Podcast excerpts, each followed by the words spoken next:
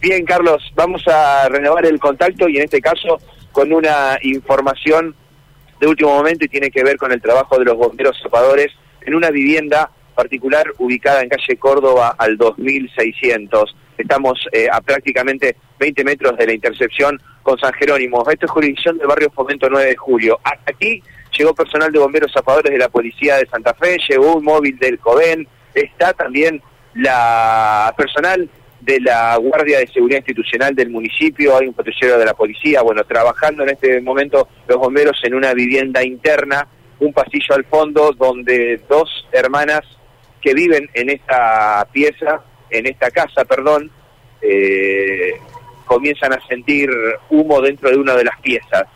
Cuando llegan a la pieza, lo que encuentran es uno de los colchones que se estaba prendiendo fuego. Bueno, rápidamente quisieron sofocar este foco iño por motus propios, no pudieron hacerlo, llamaron a los bomberos, rápidamente llegaron al lugar, bueno, y pudieron eh, apagar el fuego, pero hay que decir que hay una habitación, un espacio, un habitáculo de la casa, bueno, que se eh, destruyó completamente y tiene que ver con esta pieza.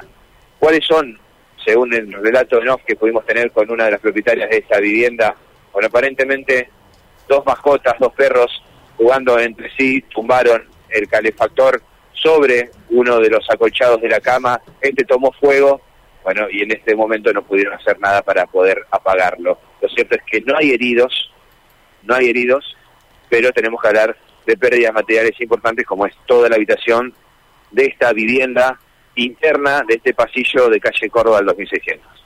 Bueno, en buena hora que no hay situaciones personales, ¿no? Desgraciadamente los daños materiales, pero bueno, eh, es secundario de cara a lo que puede ocurrir en estos casos, ¿no?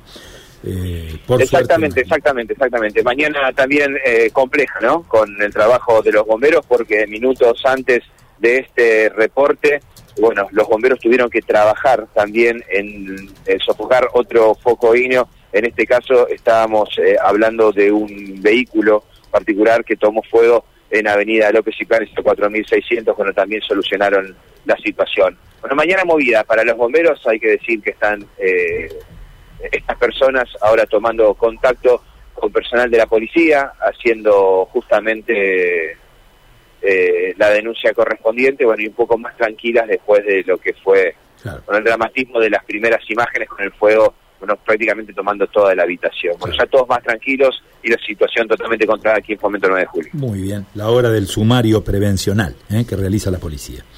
Gracias, Matías. ¿eh? Hasta luego. Chau, chau. Matías de Filipis, ¿eh? a esta hora de la mañana, reportando novedades de las calles.